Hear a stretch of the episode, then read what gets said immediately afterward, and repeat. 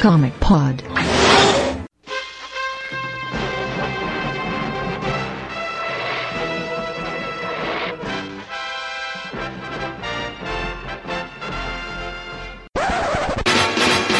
Ah, é hoje a gravação, né? Caceta, deixa eu chegar.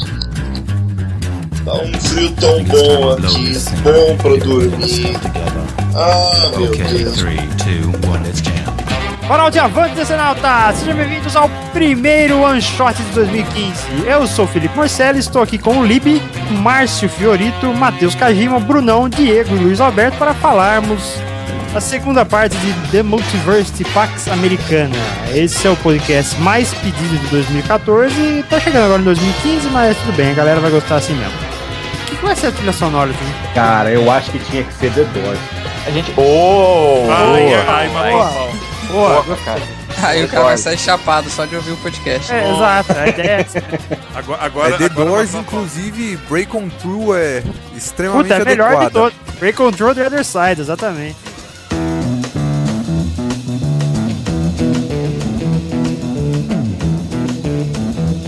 You know the day destroys the night, night divides the day. Try to run, try to other side, break on through to the other side, break on through to the other side, yeah.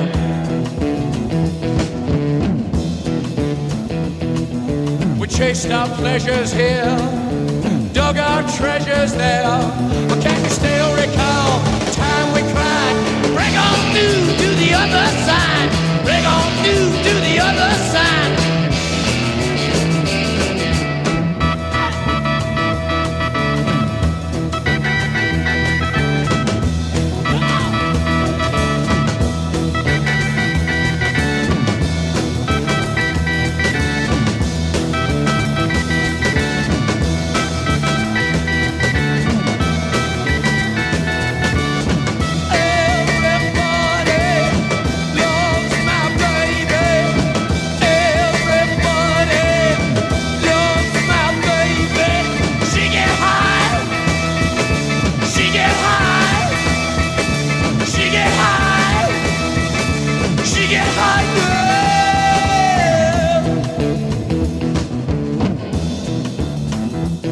I found an island in your arms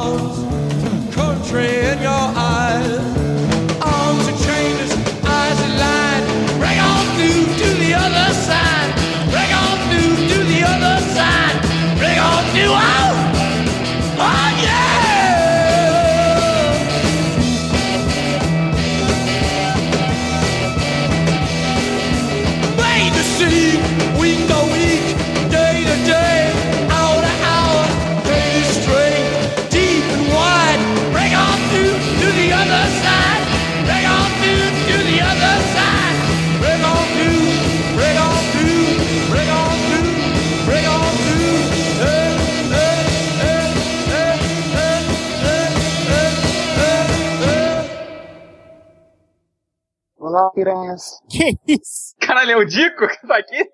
Olá, piranhas foi foda, cara.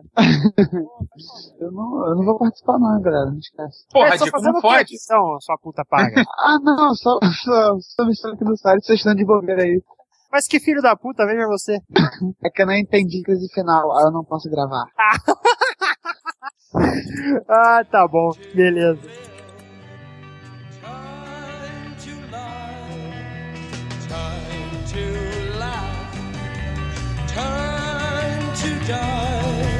É, muito bem, putada. Vamos lá, a gente já fez um podcast sobre Pax Americana. A primeira parte foi mais ou menos dedicada a discutir a estrutura da história, alguns conceitos básicos que o Morrison usou especificamente para essa revista e tudo mais. E agora, nessa segunda parte, a gente vai de fato falar da história em si, o que, que ela apresenta, quais são as mensagens que o Morrison passa, as loucuras da narrativa não linear e essa coisa toda. Luiz, você quer dar, um, dar uma palhinha aí dessa pauta que você fez? Então, no último one shot a gente comentou bastante sobre as nuances da revista, né, os significados obscuros e tudo mais, mas ficou faltando a gente falar o que aconteceu de fato na revista, do- na história que o Morrison escreveu. A gente, pra começar a, a comentar isso tudo, eu queria chamar dois caras que não participaram no do, do podcast anterior, que é o Brunão e o Márcio, pra fazer as primeiras impressões, porque afinal eles não conseguiram falar o que eles pensavam da revista, né? Beleza, eu tava há 10 minutos escutando o podcast e relendo o bagulho. E, eu tive um insight aqui com o número 8, mas eu acho que nem eu entendi a teoria que eu criei ainda, velho. Eu tô tentando digerir aqui o que tá na minha cabeça, tá ligado? Você tá, tá com cigarro aí hoje? Tô, tô com cigarros hoje, cara. Precisa- eu precisava de um uísque na real, mas tá valendo. Na geladeira tem uma cerveja do Iron Maiden, mas deixa pra outra hora. Cerveja do Iron Maiden. É, The Trooper. Quantos anos tu tem, Felipe? Porra, velho, vai se fuder, eu sou fã da Iron Maiden, caralho. Dá uma cheirada no meu saco aqui, seu cu. Se fuder. Pô, Escutar moleque vir me criticar, vá pro inferno.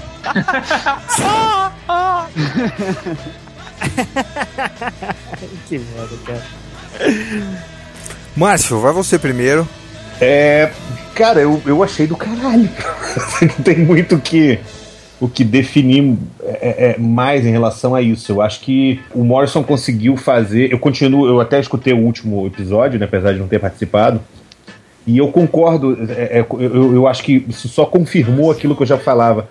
Eu acho que o Morrison tava um dia, sei lá, passeando na rua e pensou, tipo assim, pô, se eu, se eu reescrevesse Watchmen, entendeu? E aí veio a ideia do, do Pax Americana, que depois deve ter dado pra ele a ideia do multiverso. É, é, a impressão que eu fiquei foi que, tipo assim, essa era a história que o Morrison queria contar. Mas como o Morrison não era simples em nada na vida dele, né? Ele resolveu escrever uma mega saga pra poder contar essa história.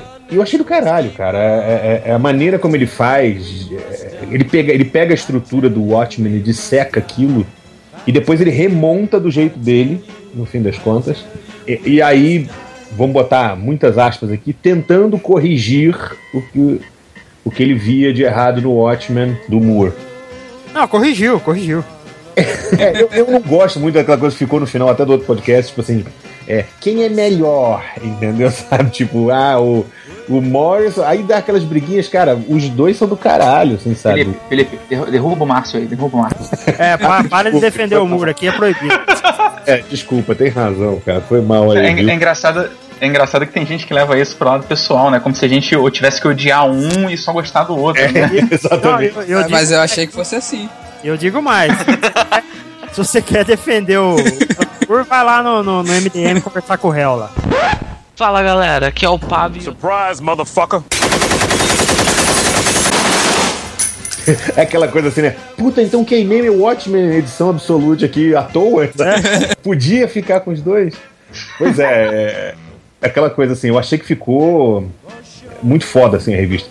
Se não tivesse lido as outras que já saíram depois, eu te diria que ela é, é, o ápice do, do que ele tinha feito até agora em Multiverse. Com as outras, eu vou te falar que eu é, pingou mais cérebro do meu ouvido, assim, sabe? Porque ele já, já tinha explodido, liquefeito o resto. Mas é isso, cara, basicamente. O resto vocês já falaram no podcast lá, só pra dizer que eu achei do caralho.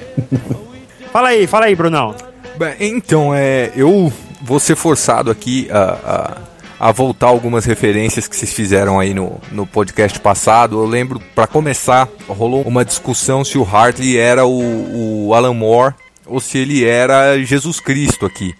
Da maneira que vocês estão vendo. E eu sou obrigado a dizer que ele é os dois. Eu também entendeu? achei que ele é os dois. eu Essa, também essa é, é, é a grande questão. O que o Morrison tá fazendo aqui, justamente com essa edição, que é focada em Watchmen e tal, é colocar o Moore como o messias da coisa, entendeu? Independentemente da, da influência dele ser positiva ou negativa. Porque ele tá colocando que o quadrinho de super-herói, basicamente, ele existe antes do Moore e depois do Moore. Saca? Por isso o, o paralelo com Jesus Cristo. Naturalmente, nem tudo que veio como influência do, do Alan Moore é bom, do mesmo jeito que assim, nem tudo que a Igreja Católica fez história fora é um negócio benéfico também. Perfeito, perfeito, concordo. Entendeu?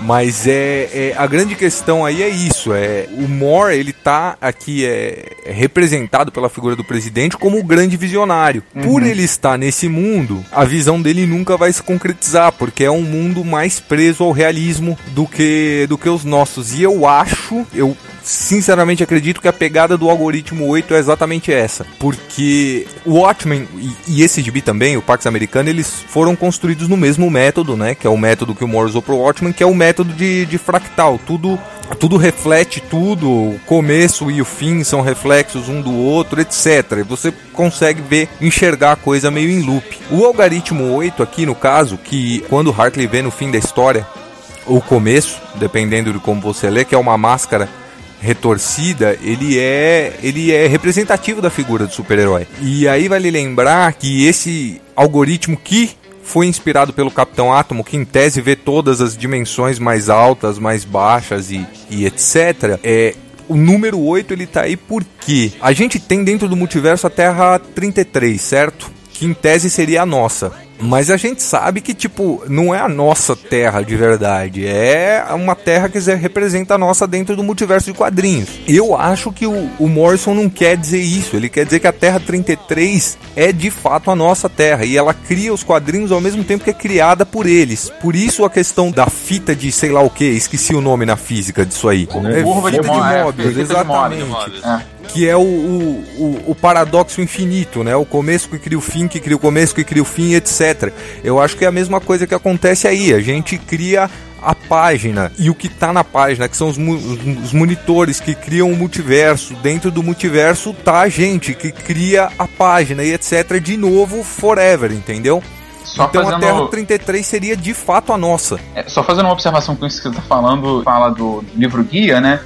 Ele comenta o fato de que primordialmente o Barry Allen ele teve a ideia de ser o Flash com um quadrinho que ele leu do Flash Jay Garrick. E é uma coisa que ele bate muito na tecla também no livro dele, essa brincadeira, né, da, da- daqueles universos se conversarem, que aquilo é extremamente fascinante para ele. Então, é, isso que está falando faz completo sentido. Sim, é um universo que leva ao outro. E aí, é, a questão do 8, eu não sei se a gente já falou nisso num, num outro podcast, mas a questão do 8 também reflete na- nas, nas escalas musicais, né, cara? É, são oitavos que fazem você viajar de uma terra para outra. Por isso a música do multiverso. A questão toda das vibrações. Porque cada multiverso tem seu tom ali, que são oito.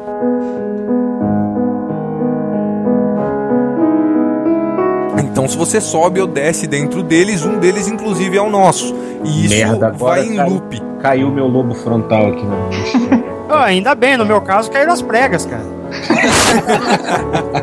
Tá E a gente mal começou o programa, hein? Se prepare. É daí que vem a grande questão do 8. É Dó, Ré, Mi, Fá, Sol, Lá, Si, Dó. Subindo ou descendo pelas terras do multiverso. Conforme você muda o tom.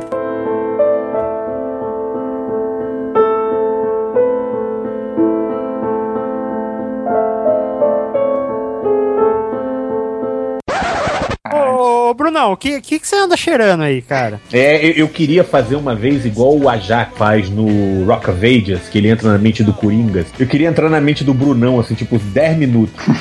Deve ser muito foda. Ó, eu vou, eu, eu vou explicar meu método, cara.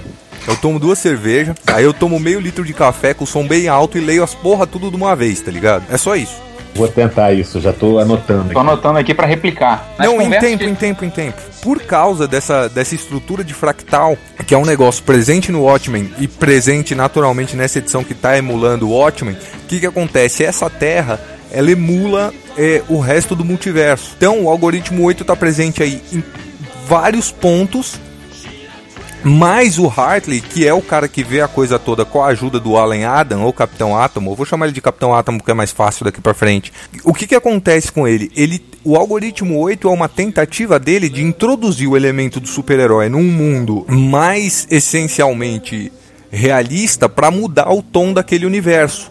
Pra deixar aquele universo um negócio mais iluminado, mais pacífico e etc. Mas por que ele tá preso é, nessa questão em que os super-heróis existem, mas ele tá num, num lugar realista do mapa do multiverso, ele não consegue fazer isso. Ele entra naquele diabo daquele loop, que ele termina e começa sempre matando o pai. Caralho. Não, aguenta aí que É, agora então já deu. então deu tem uma curto faixa do multiverso que é, que é mais ligada a, a, vamos botar, leis da física reais e uma faixa que é totalmente distópica, assim, que nem o mundo dos, do- dos desenhos animados sim, lá tipo o do mundo Capitão. Cenoura, sim. Isso depende muito do quadrante do multiverso no qual você tá. Pra cima é ordem, pra baixo é caos, pra esquerda é mal, pra direita é bom. Em que posição exata tá é, no mapa do multiverso, Brunão? Tá no quadrante superior esquerdo, se eu não me engano, cara. Segundo, segundo quadrante, isso, superior esquerdo, tá exatamente no centro. Ah, e, e o, quadrão, o segundo quadrante é o quê? Ordem do mal? Não é do mal, sabe? Do mal Pelo é um- que o Bruno não é do mal, é, é- não é exatamente do mal, ele é mais é, é, Sério. vulnerável a, a valores alinhados com o mal. Tanto que, Dark, que, o, que Apocalipse está na esquerda. Ela tá na mesma direção do submundo, não é? Sim, exatamente. Tá bem ali. Entendeu? Então é uma terra em tese é ordeira, mas com, com uma tendência mais maligna aí. Que é, é, o, o, oposto. Na parte de cima, se você colocar o oposto, porque toda a terra tem três opostos, obviamente, né? Por essa lógica. Se você colocar o oposto, seria a Terra 5 do Capitão Marvel, que é uma terra ordeira e tipo. Iluminada. É, iluminada. Do mesmo jeito que a oposta do outro lado dela, de onde é o lado do, do caos, é a terra do, dos combatentes da liberdade, né? Que é o, Sim, a Terra 10. Que é o dos, na- é, do Superman nazista, né? Exatamente. Que é a próxima revista. A Terra Shelton é a Terra 4, né? Isso. Ela opõe a. Ela opõe a 5, a 10 e a 42. A 42 é, é qual mesmo? É aquela dos hippies, né? 42 é a, é a- é a terra da Little League, não é a terra do Sunshine Superman. Ah, é Que verdade. a Little verdade. League tá com um mistério fudido agora, né? Eles estão botando um mistériozinho aí na Little League. Sim, sim, todos. É, eu não vou dar spoiler aqui. Verdade. Mas, tipo, todas estão próximas da barreira da força da aceleração, né? Todas estão próximas do limite da sangria. Quanto mais próximo do limite da sangria, mais extremas são as condições em algum sentido. Percebe que a, te- a Terra bizarra tá aí, a Terra do, ah, a terra do, over- do- a Terra dos nazistas tá aí, A própria te- Terra 4, a, a própria. Terra 4, a Terra 8 que emula a Marvel, sabe? A Terra do Capitão Marvel, a Terra 1, né? Então, é, é, quando você tem condições extremas, tem, você tem uma situação de desequilíbrio. Quanto mais próximo da casa dos heróis, mais equilíbrio você tem. Quanto mais distante, menos equilíbrio você tem. Agora que eu tô pensando assim, é, nesse mapa aqui, que tem a Pedra da Eternidade e depois tinha aquela pedra preta, né? A oposta à Pedra da Eternidade, Sim. agora a gente sabe o que que é, né? Não, eu já tinha dito isso. Já Mas tinha- é engraçado que ela é que aponta pra Terra Zero. Ah, Mas é porque as duas estão no mesmo, no mesmo espaço vibrando em posições diferentes. Sim, exatamente. Se vocês repararem naquela imagem de Prometia 15 que eu, que eu Sim, postei no sim. grupo hoje, tem uma pirâmide ali no meio representando a Pedra da Eternidade. Fala mais sobre esse negócio, Bruno, que o, o, o, o ouvinte ele vai ficar meio perdido, a gente a gente vai botar no, no post qual que é a imagem, mas comenta mais sobre a sua teoria aí. É, ok, é, sobre Prometia 15, que foi. é, é, me, me instalou na cabeça, eu lembrei enquanto eu tava escutando a, a versão é, atrás do podcast, me deu aí meio que um, um derrame. É, é- é ele, é ele chupando o barbudo de novo, é isso? Ah, não, cara, não, não é ne- nem de longe. Ou é, talvez, sei lá, cara. Depende. Se você, se você acha que, tipo, por exemplo, Seven Soldiers Atana é o, o Morrison criticando o Moore, então ele tá chutando barbudo de novo. Se você acha que ele é homenageando o Moore, então ele não tá. Vai de você. Eu diria que é um pouco das duas coisas. Como sempre. É, né? Sempre é, exatamente.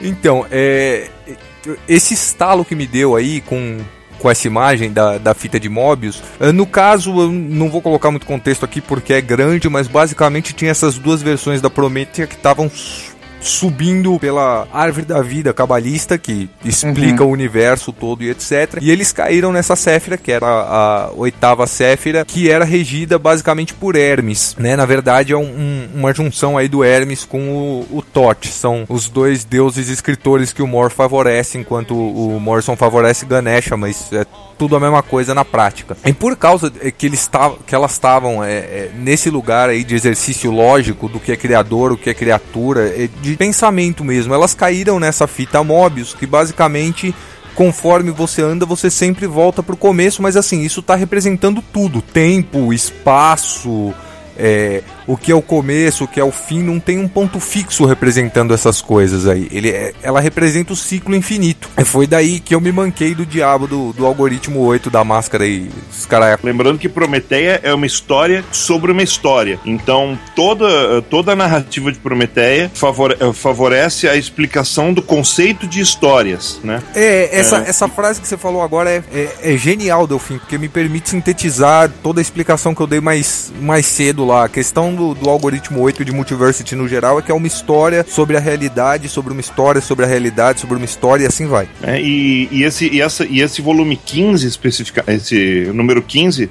tá, começa o, o, o run final da, da Prometeia, o, o Moore começa a desvendar os motivos das histórias existirem, né? E ele usa a árvore da vida para poder explicar que todos os nossos conceitos que nós temos hoje inculcados na gente sobre história, sobre religião, sobre mitos, eles vêm de muito tempo, né? Acho que isso é emprestado pelo Morrison pro bem e pro mal, sempre, para poder explicar a grande história que é a história da DC, né? Não, sim, mas é, é, é duas coisas aí. Primeiro, não é necessariamente emprestado do Morris. Do, eles têm a mesma formação de caoístas e o caralho a quatro. Ah, Quando eu falo que emprestado dele é porque quem utilizou a forma primeiro foi o Moore, né? Sim, O- sim. Que, o que fazer, sentido, o que sim. fazer quanto a isso, né? Vale colocar é, é, esse tipo de, de referência à árvore da vida e tal, é também tá lá bem presente em crise final. Com certeza, com certeza. Foi uma, foi uma coisa até que você já explicou, né? Do, do Batman, da Mulher Maravilha do Superman, eles estarem tentando subir nessa árvore. Eu tô catando o cérebro aqui no chão.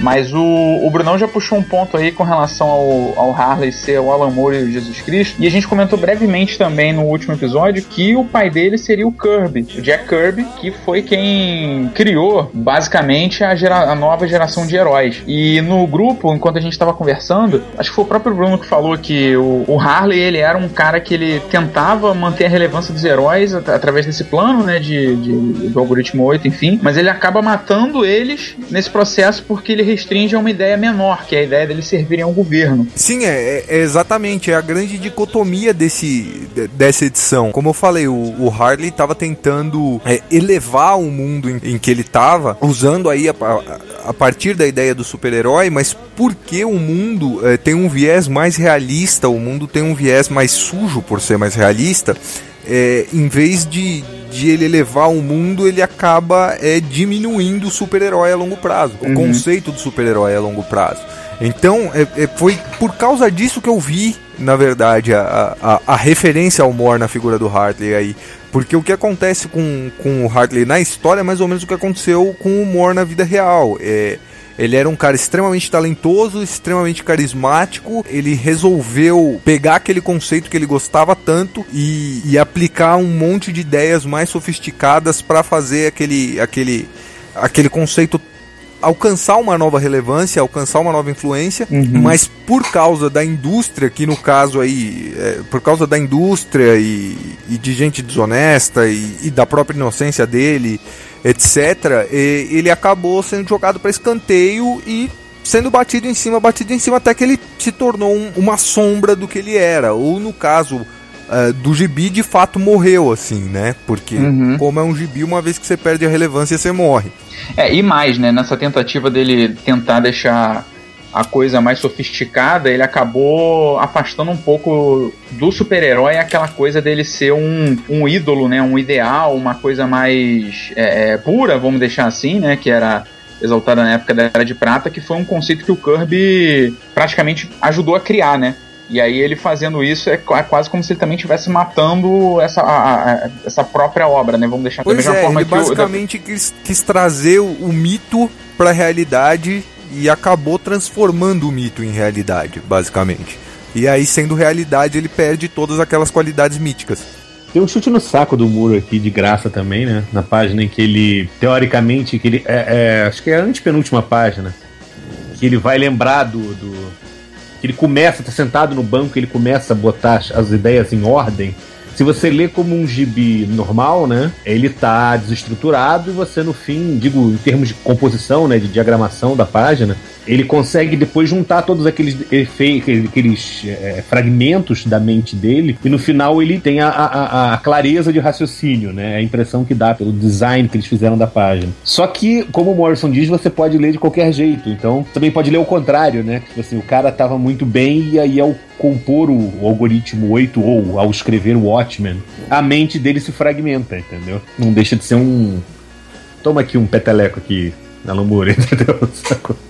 É, eu não tinha visto isso, mas de fato funciona muito bem dessa forma, velho. Porque é o momento onde ele, rea- ele, ele concebe, né, o, o, o- algoritmo 8, pelo que eu consegui entender na história, né? Ele consegue organizar aquilo na cabeça dele, é onde o plano todo começa. Ou não. Sim, ou eu- sim, sim, Caraca, sim, sim. cara. Sim. Caraca, olha só, os quadros são as únicas, as únicas vezes que os quadros Tão tortos. estão tortos. Então, é, tipo, as ideias estão tortas, elas se fragmentam e se endireitam. Ou ao Puta!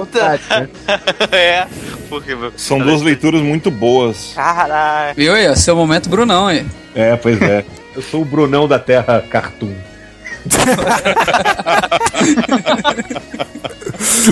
Puta que pariu, velho. Não, interessante também, já que a gente tá falando de, de composição, de tudo mais, é o lance que o Morrison, inclusive, já tinha, acho que se eu não me engano, ele fala isso no Multiverse, que o, o lance dos quadros, da- da- da- dos nove quadros, né?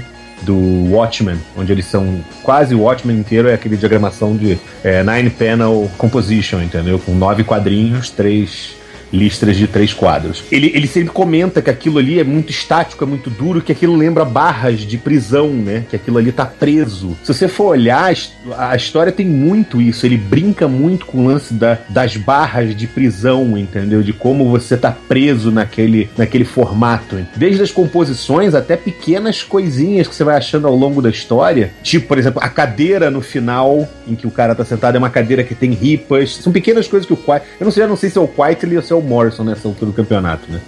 A cadeira é feita de barras. É, no final tem uma coisa interessante até que é que tem um- uns pássaros presos assim, tentando fugir, né, quando ele mata o pai dele. Exatamente, Aham. é, ia chegar, entendeu? Tem os pássaros presos na gaiola. A cadeira que o garoto tá sentado é uma cadeira. Pô, ninguém desenha uma cadeira dessa, entendeu? A cadeira.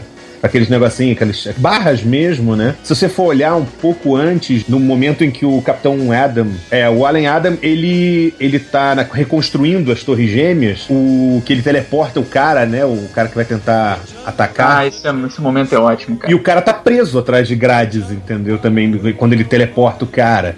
Se você olhar na, na, na cena. Ah, que- as, torres, as torres são barras. As torres Sim. que ele levanta são barras. Exato, exato. Entendeu? Os pássaros também estão na mesma, mesma coisa do. no esconderijo do, do pacificador, né? O próprio pacificador, quando ele, quando ele vai salvar o presidente na Casa Branca, o, o close inicial da Casa Branca tá, é, tá preso Perfeito. entre grades. Perfeito, exatamente. Perfeito. Ah, acabei de ver uma coisa que eu não tinha visto. Na hora que ele tá lendo Ultra Comics, vão, vão na página que ele tá lendo Ultra Comics Indo. e olhem o fundo da imagem, comparem com a parte de cima com a parte de baixo. Cara, ele tá. é, tipo, o fundo dele é um fundo de quadrinhos. Só quando a gente tá olhando pra parte de baixo. Quando a gente olha por cima é um plano normal. Caralho, sim, exatamente. sim, sim, com certeza. Eu não Porque- tinha reparado nisso até você Ah.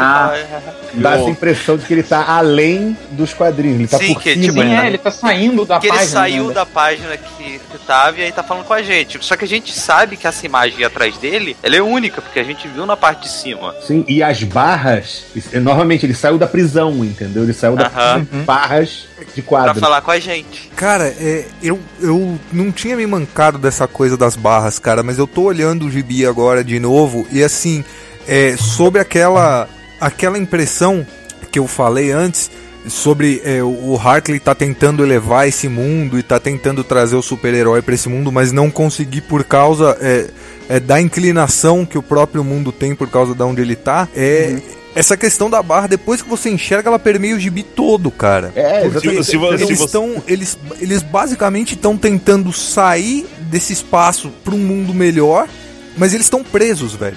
Mas isso é aquilo que eu falei pra vocês no, no podcast passado sobre Planolândia. É, é a, represent, a representação que, o, que, que é feita no que, que é feita no quadrinho pelo pelo Quitely é exatamente Planolândia. É uma figura em tri- tridimension, uma figura tridimensional ahn, que sobrevoa o plano bidimensional, né? para poder dizer que o mundo é muito mais do que aquilo que está refletido. Tanto que a última fala dele nessa página. Imagina como seu mundo, como seu mundo tridimensional parece para mim, que é, exata- é exatamente a questão, que- a questão central filosófica do Planolândia é essa.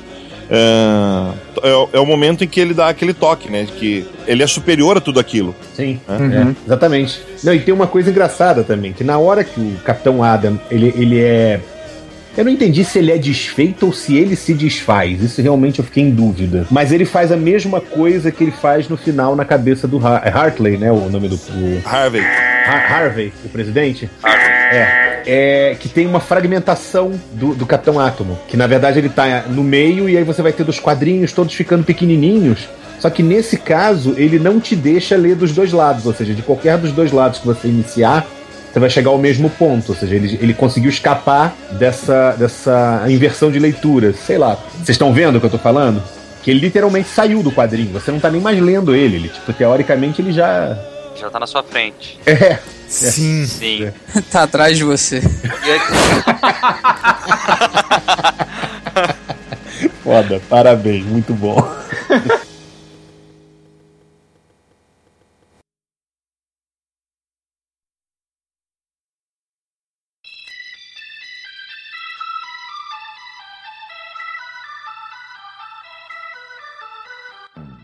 Caí na marra agora de contar quant- por, por quantos quadrinhos, quantos, quantos pedacinhos ele se espalha. Porque o cúmulo é que não dá certo, mas é, pelo, pelo próprio cálculo, mas tipo, o cúmulo ia ser ele se espalhar pra 52. Puta, eu pensei uma coisa agora, cara. Eu tava torcendo pra você dizer 52. Mas dá mais, dá mais. A, a, a ten- a tendência é ele ter se polibi- polibiniza- polinizado pelo, pelo multiverso para poder aparecer em qualquer lugar. Talvez a gente, esteja, a gente tenha presenciado a presença do segundo personagem multiversal, se a gente for considerar o Vibro o primeiro, né? Sim, verdade. É, eu, eu E tenho. me deixa, e, e só, só terminar, Bruno, e, de- e me deixa curiosa essa cena também, e isso eu, fa- isso eu falei desde o começo pra vocês, em, em, tipo, logo depois que a gente leu, que a gente foi conversar sobre isso muito antes do podcast. Tô eu tô curiosíssimo, porque ele chega à conclusão que a gente chega ô, lendo Pax Americana, lendo Ultra Comics. E Ultra Comics é o quadrinho que vai decidir, em que a gente vai decidir o que acontece já que o Ultra, como foi revelado no, no guidebook, o Ultra é o único herói da nossa Terra. Nós que nós que moramos na Terra 33. Então, como será que nós podemos decidir o futuro de um quadrinho de um herói que pertence à nossa própria Terra? É, então, é, aí duas coisas, né? Primeiro, é, to- do mesmo jeito que a gente se tocou lendo ele, ele se tocou lendo Ultra Comics, é que essa é a grande questão do algoritmo 8, assim. É uma terra que cria o, o ambiente do multiverso, que cria um multiverso que contém essa terra que criou primeiro e daí em diante. Essa é, é a questão da fita de Mobius lá. Né? Da onde vem também a grande questão de multiverso, que todo mundo se esquece envolvendo a história, mas o que o Morrison prometeu, prometeu pra gente desde o começo foi o seguinte: você, eh, isso tá, na, isso tá, no, tá nos anúncios que, eh, de, da Diamond, quando tava se anunciando o multiverso, pra você encomendar o multiverso pra ler no conforto do celular, dizia o seguinte: você tem o controle, sabe? Ah, você vai definir o futuro dessa história. Desde o começo isso está sendo dito, né? É, e O aí. destino é- do multiverso repousa em suas mãos. Era isso que estava escrito no, na primeira propaganda o- de multiverso. Antes da- uma semana antes de sair, essa propaganda saiu em todas as revistas da DC. E era Uhum. escrito isso. Era, era, o, era o Ultra, no caso, falando. Falando, é, cara, eu não sou o gibi, é, pare de, é, não compre esse gibi e tal. E no final ele fala: o destino do multiverso repousa em suas mãos. É, então, é, vale colocar um outro parente aí, falando rapidinho sobre o livro guia, mas só para esclarecer um negócio que, que você disse aí, Delfim. O Ultra não é o único herói da nossa Terra, da Terra 33. É, o que o guidebook diz é que o único herói da Terra 33 é o Ultra Comics. Exatamente, Não é o Ultra Comics. Não é o, o- um super-herói, é o gibi. Não é o super-herói, ele é um gibi. O gibi é o herói. Exatamente. Né? E o que deixa a gente ainda mais curioso de saber que porra é essa. Porque, porque, eu queria que, porque eu queria alertar vocês que o Allen Adam some junto com o Ultra Comics. Não, não, o Ultra Comics Isso- pega fogo. O Ultra Comics pega fogo. É, não, ele pega fogo ou isso é uma representação? Eu. É. Oh, será que junto com todos os poderes quânticos do Allen Adam, ah, fragmentos Ultra Comics não se espalharam pelo multiverso? Que há uma sugestão que está sendo. eh, que é algo que está sendo sugerido desde que o Nick Wotan leu essa porra de gibi? Pode ser que sim, hein? Da gente ir longe demais aqui, é, eu queria colocar que eu tenho uma teoria que o, o Capitão Alan Aden, ele não salvou o presidente nesse gibi, como era o plano original, porque esse não era o presidente que ele teria que salvar, mas Pô, eu ia sim falar- o Kelvin isso agora. Exatamente. agora. Não, peraí, porra, agora eu já Não tô seria- cagando o cérebro? Então, é Ou esse tivesse mesmo, é está mesmo. sendo escrito há muito tempo. E, e essa história, e essa história do Calvin Ellis. É, é, tipo, tá entalada na minha garganta. ah, por que o Morrison faria uma pausa no run dele do, do, do Super-Homem para escrever colocar- uma história do Calvin Ellis que envolve o multiverso, antes de Multiversity? É óbvio que essa história é importante. Ó, a- Porque uma coisa, tipo, a- a história dele em Action Comics, ela dá um background melhor pra história que ele vai contar no terceiro volume. Só que, se ela não. Se você tirar a edição 9, ela não faz falta, sabe? Desde quando o Morrison escreve uma coisa em que você tira uma revista e ela não faz falta pro resto da história? É, ela tá deslocada no tempo e no espaço. Ora. Não, não, mas tipo, pra, pra história do Action Comics que ele criou, os três volumes, né? Ela não faz diferença. Ela o, Morrison só... não tá, o Morrison não tá escrevendo, não tava escrevendo a história da Action Então, Comics. é por o Morrison isso, está cara. escrevendo a história do multiverso há muito tempo. Pois é, pois é, mas é isso que o Diego tá falando. É, é é disso que eu tô falando, sabe? Tô, tô complementando o que você falou. Por que que ele colocaria uma história que você colocando ou tirando ela de dentro daquele volume, ela não faz diferença nenhuma? Porque dentro daquele volume ela não faz diferença. Porque o objetivo dele não era, não era contar a história daquele volume. Era já plantar a primeira semente pra gente ter essa coisa do multiverso, da proteção do Calvin Ellis. É nessas horas que eu fico pensando no reboot do, do Novos PT2. Por que que deixaram o Capitão, a revista Capitão Átomo dos Novos PT2 em mãos tão ineptas? Tanto, tanto no, no desenho ativo quanto no escrevitivo, né? Sim. Não, era muito Não. feio o desenho, cara. Parecia que era feito com cera. Era do outro Williams que o, que o Brunão sempre confunde. É o Fred Williams. É o segundo, Isso, não é o terceiro. Isso é o segundo. É, eu, eu, eu acho que aquele traço, aquele, aquele jeito de colorir, foi inteligente porque, tipo, tenta transmitir do mesmo jeito que essa imagem Sim, sim, isso eu 2D, 3D, tenta de transmitir e a irrealidade do Capitão Atom. Isso, e isso eu acho brilhante na tentativa. A execução não foi tão boa. Foi o JT Crew, não foi? Foi- eu acho que foi o Cru. Foi ele. Foi, Puta foi- que pariu, cara. Ah, Tipo não, assim- cara é muito ruim, velho. Ah, Cara, na real, assim, o problema com aquele gibi aqui, eu acho, é de premissa, cara. Porque não basicamente. funciona no universo Não, DC. não é nem isso. É, é que é, eles escolheram uma interpretação do, do capitão Capitão do Nathaniel. É muito brucutu e colocaram poder infinito na mão dele e, tipo, isso não combina, entendeu? É tipo o Hal Jordan de Dr. Manhattan, velho. Foi o que fizeram. Sim. Não ia Doutor rolar, Manhattan e velho. o Moicano, você quer dizer, né? Esse é o problema do JT Crew, cara. A gente só sabe escrever personagem assim. É só ver o Arqueiro Verde do reboot dele, é a mesma Gente, coisa. eu, É a eu mesma acabei coisa. de. Cara- eu tô, eu tô olhando pra essa página. in- desculpa interromper, eu tô, eu tô olhando pra essa página da dissolução do, do, do Allen Adam infinitamente. Eu vou jogar uma pra vocês que eu preciso, cara. O cara que aperta o botão, o cara que aperta o botão é o professor Lyons. Eu tô olhando pra cara dele, pro nome dele, Lion, Wolf. Eu tô pensando, é o Marv Wolfman que aperta esse botão? Cara, faz Dá sentido. uma olhada nessa porra. Peraí. Caralho. Bom, já dizia, já dizia há muito tempo atrás o Pirata Psíquico que a culpa de tudo era do Homem-Lobo, né? Pois É, é. um deles ali é o Morrison, né? Sim, um deles É. é. Sim, um deles é o Morrison, e daí eu fico pensando, quem seriam, quem seriam as representações? Quem, né? quem escreveu o Flash de Dois Mundos? Foi o Camaro Infantino? Foi, foi, foi ele. Foi, Foi ele. Ele não é o velhinho aqui? Exatamente, eu, fiquei Exatamente. pensando, eu fiquei, eu fiquei pensando é quem seriam, que fiquei pensando quem seriam os quatro, né?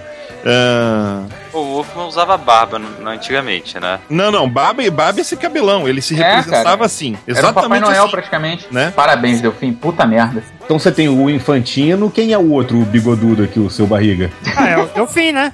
É Não é o por diria o Kajima, não por muito tempo. Não, por muito Ah. tempo. Ah, olha aí, aí, aí, a gente tem que fazer uma pausa no shot e explicar por 30 segundos pro ouvinte o que aconteceu. Explica. No. Ninho do Coruja, anualmente, eu e o Kajima fazemos uma aposta que vocês já devem estar acostumados.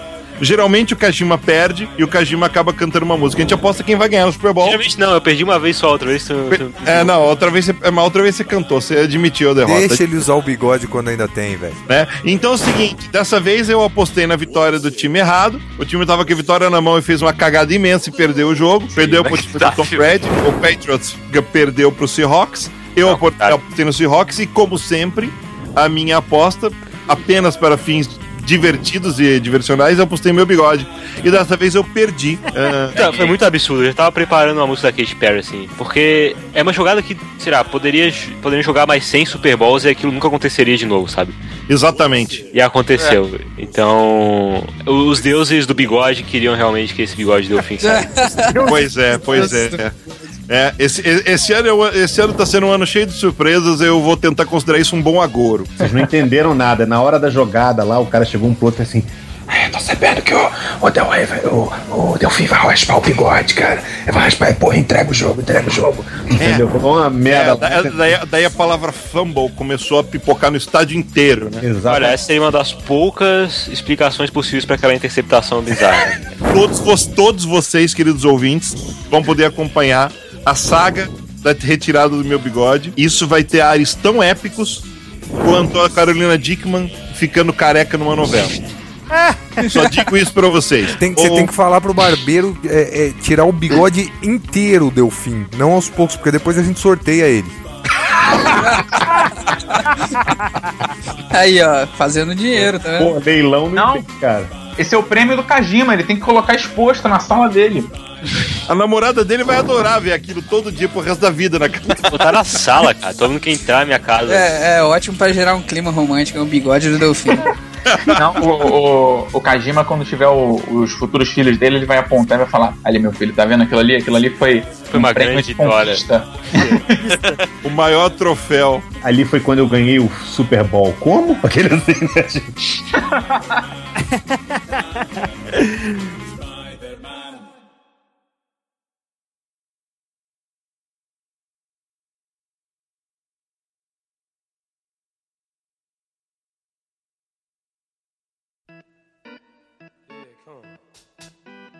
Gente, gente, é o Ó, seguinte, vamos- vamos voltar ó, ó, aqui. Olha, eu, eu, eu, eu acho que eu acho que eu tenho uma teoria pros quatro cientistas. Opa, manda aí. Lembrando que, lembrando que, como eu disse também no, no último Comic Pod, cada quadrinho é cada quadrinho é uma obra em si, pra mim. Então, cada texto que tá em cada quadrinho é um diálogo fechado que é significante. Quando o, o, Doc- o Dr.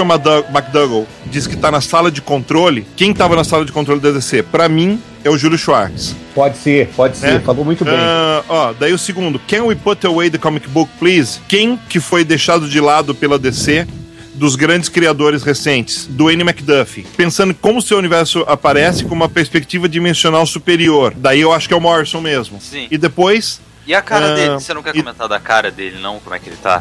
Porque isso eu achei o mais. O mais porque ele tá expressivo, espantado, com os olhos Sim, sim. e- e- É porque ele tá no meio do Macduff, do Schwartz e do Wolfman, velho. Não, não, e não só isso, e não só isso. Ele não, ele não tá só espantado, ele tá aterrorizado. Sim, e ele continua na página seguinte também. Na, Ele, página, na página seguinte também, ele tá. Ele, ele tá, não mudou nada, ele Ele, simplesmente. ele, ele tá aterrorizado. E se você reparar, é- é- ele é o único que ninguém vê alguém metendo uma bala na cabeça. Na página, na página seguinte. Quando eles te metem uma bala na cabeça de todo mundo. Ele é o único que ele é o único que sentado. fica sentado, tado praticamente. Não, ele fica sentado o tempo todo. Eu tenho uma pior pra vocês, né? O Gentry não são. Independente de ser os executivos ou o fanboy chato, são as decisões editoriais que matam a criatividade de uma certa forma. Genial, Fiorito. Sim, sim. É, mas é isso. É o estilo que tá matando a criatividade. Ou seja, ele tá vindo o, o- o editorial e fala: chega dessa porra de crise, vamos rebutar esse universo. É, Vai- a gente já tinha falado sobre isso numa outra edição de Multiverse também. Acho que foi a primeira ou a segunda. É, mas, ele mas- acha mas que aquele negócio, né? Então quer, então quer dizer que o Steel, que é o Gentry, é a Daiane Nelson? Não sei, mas ele com certeza li- lidera tudo com mão de ferro, né, cara? Muito bem, muito bem. Aquele negócio, né? Querido ouvinte. É cheio de significados, muito. É, eu, tenho, eu ah, tenho uma coisa que eu queria comentar com É, você. é, e, e percebe, corroborando a teoria dos criadores, olha o que ele fala. Ah, eu sei as origens de vocês, as identidades secretas que vocês escondem dos, dos seus entes queridos. Pode ser, ele pode estar tanto falando com a gente dos segredos que a gente esconde diariamente das pessoas e, e só nós mesmos sabemos, sabemos quem nós somos, como pode estar falando com cientistas que eles ah, dizendo que eles sabem o que eles são a representação de alguma outra coisa. É, é cheio, tá falando, o- é cheio de, de significação isso aqui, é muito foda. Enfim, ele também pode estar falando com os heróis que vão ler essa revista. Porra, porra, Ó, sim. Eu acho que isso aqui tá numa explosão de cabeça tão grande, cara. Nossos ouvintes vão, vão morrer, cara. Mas, mas- mas os ouvintes. sangrar pelos ouvidos. Os ouvintes estavam avisados É. eles tinham que ler isso, ler Super Gods. E Se, eles, A se, gente se deu vocês tempo. se deram. A gente deu Ó. tempo pra eles fazerem isso. Não, não, se, ó, que, não, que é o seguinte: se vocês se deram ao trabalho de fazer exatamente o que a gente recomendou e vocês leram Super Deuses, você pode estar com a cabeça sangrando, com o nariz sangrando, com a cabeça explodindo agora, mas você foi avisado. Não, e você está feliz, com certeza, igual a Você gente. quer, Sim, exatamente. Você vai morrer feliz. O seu aneurisma vai ser maravilhoso. Você quer ver uma coisa que- linkando com, totalmente com Super God, né? No Super God ele fala extensivamente como ele acha que o, o Watchmen é, é- como é que eu vou dizer, tornou as- os quadrinhos mais duros, né? Ele faz uma crítica meio ferrenha ali ao Watchmen, que ele fala até que beleza, veio pra ajudar, veio pra pra tentar resolver os quadrinhos de super-herói na época, mas que aquilo ficou preso. E você vê que ele prega ao longo do Super Gods inteiro que as pessoas deviam se libertar disso e curtir super-heróis é, mais animadinhos, mais felizes, mais super-heróicos, digamos assim. Se você olhar essa revista, ela inteira aparece de alguma forma gente presa. Você tem o, o pacificador preso no início, o pacificador sendo levado preso logo depois. É, você tem as. a- o- o- na hora que tem aquele memorial com vários heróis, eles estão enclausurados dentro de caixas de vidro. Você tem a, a menção que o, o besouro fala pro, pro questão que ele tá preso no armário.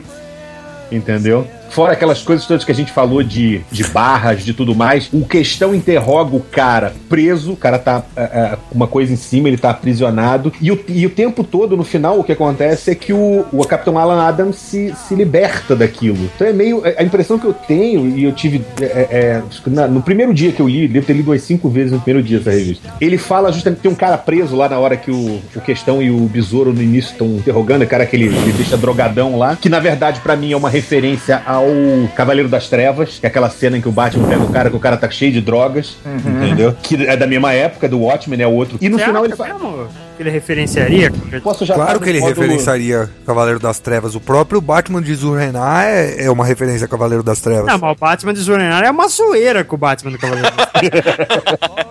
Não, mas Mas tem uma, tem uma, sim- uma similaridade, assim, entre a postura do Rorschach e do, do Batman, e até de outros personagens da época, com relação ao modus operandi, a... É que eu acho que a relação que o Márcio tá tentando falar e que ele faz em Super Gods em relação aos dois é que foram essa, principalmente essas duas obras que influenciaram o caminho que a, que a indústria de quadrinhos começou a seguir nos anos 80 e 90, essas coisas mais escuras e sérias, que foram por causa A de Watchmen e B de Cavaleiro das Trevas. Não, e a gente ficou preso nisso. A gente, na verdade, de uma certa forma, tá preso até hoje. No, haja visto os filmes da DC com essa mania de não, tudo é dark, tudo é realista, tudo é não sei o quê. Porque não- e e a própria declaração do Morrison de que crianças não questionam quem troca os pneus do Batmóvel, entendeu? Sabe? Então, ele fala da gente ficar preso. Aí você, se você continuar lendo a história nesse caminho, aí ele continua falando de prisão, de prisão. Tem a hora em que o, o- o presidente se liberta da, da- daquela maluquice ou não, né? Que a gente comentou. E no final, que é a hora que ele vê a primeira vez o algoritmo, o, o- o algoritmo 8, né? Que seria a máscara, né? Do herói. Que é a página seguinte que você tem? O anúncio do próximo gibi, que é o Thunder World Adventures, que é justamente isso que ele tá falando, tipo assim, se liberta dessa merda e vamos brincar de gibi, entendeu? Mas, É, mas que o- coisa sensacional você tá dizendo. Você tá dizendo que o anúncio ainda faz parte do quadrinho. Sim, até porque o anúncio tem todo, todos os anúncios, eles têm esse lance da, da corrupção do Gentry que vai aumentando ao redor, né? Todos os anúncios fazem parte da história porque eles são o último quadrinho, né? Tem até o Next em cima. Sim, o e verdade da créditos. DC é o próximo só. E os créditos estão no final desse negócio, eles são Sim. um quadrinho da revista, entendeu? Sim, eles não são. Ó, Sabe? E eu acho assim, e eu acho que a ordem que ele colocou os mundos não foi aleatória, entendeu? Se você olhar, Claro ele que tá, não, claro que não. Não. ele tá foi. anunciando o Thunder World pra dizer isso, tipo assim, tá vendo essa merda que tá preso? Agora eu vou te ensinar como é que é um gibi é, é, é foda. Um... Peraí, eu, eu acabei de me tocar de uma coisa. Você- vocês lembram de cabeça quais são as terras que as terras envolvidas nas edições? A Sociedade dos Super-Heróis é 20. É 20, é 20, 20 e barra, 40, é 20 né? barra 40, né? É, The Tá. Just é 16. Vamos ver, deixa eu achar 16 aqui. Tá. É, Pax Americana é a 4. Aham. O Thunderworld é a 5. Thunderworld é a 5. A, a próxima é a 10. A próxima é a 10. Depois disso é a 33. Aham. E aí acaba. Tá. Hum, pensei que fazia mais sentido, esquece. É, você pensou que era Eu tô tudo- imaginando. Você pensou que, que formaria um padrão simétrico no mapa, né? Eu já, já corri É, é, atrás disso. ma- já, mais, não é que, mais, mais do que isso, eu, eu pensei que ele, ia, que ele ia falar, ele ia falar de todos os, de pelo menos uma edição de cada extremo, entendeu? Vou te falar que me deu um cagaço foda disso, tá formando um pentagrama de cabeça pra baixo. Cara, não tá formando nada. Aí saiu um demônio do seu monitor na última Puta que pariu. Ó, mas, mas em caso de dúvida, como diria minha, como, como diria o meu pai, ligue os pontos. É, pois é. Deixa, deixa eu fazer um comentário antes da gente seguir com o assunto. Vocês se deram conta que o Capitão Átomo deixou o universo semana passada, né? Sim. Sim, quando saiu o, o guidebook. Aham, Pois é, foi, então. foi quando começou a chover. É isso que eu ia perguntar. né? Vamos ligar pra teoria do caos. Aconteceu alguma coisa esse dia? Choveu, começou a chover. Ah, ah, então, vocês sabem o que quer dizer o nome da operação, né? Eu ia te perguntar isso agora. Cara. Portibelli é o seguinte, é, Portibelli não, Portibelli é, é como uma operação, é como o nome de operação militar, quer dizer, ela quer dizer, porte é uma palavra em italiano que quer dizer tanto porto, quanto como o porto que sai navio e tal as coisas, como porta. Então ele pode dizer que porte é plural, então pode querer dizer tanto porto, portos como portas.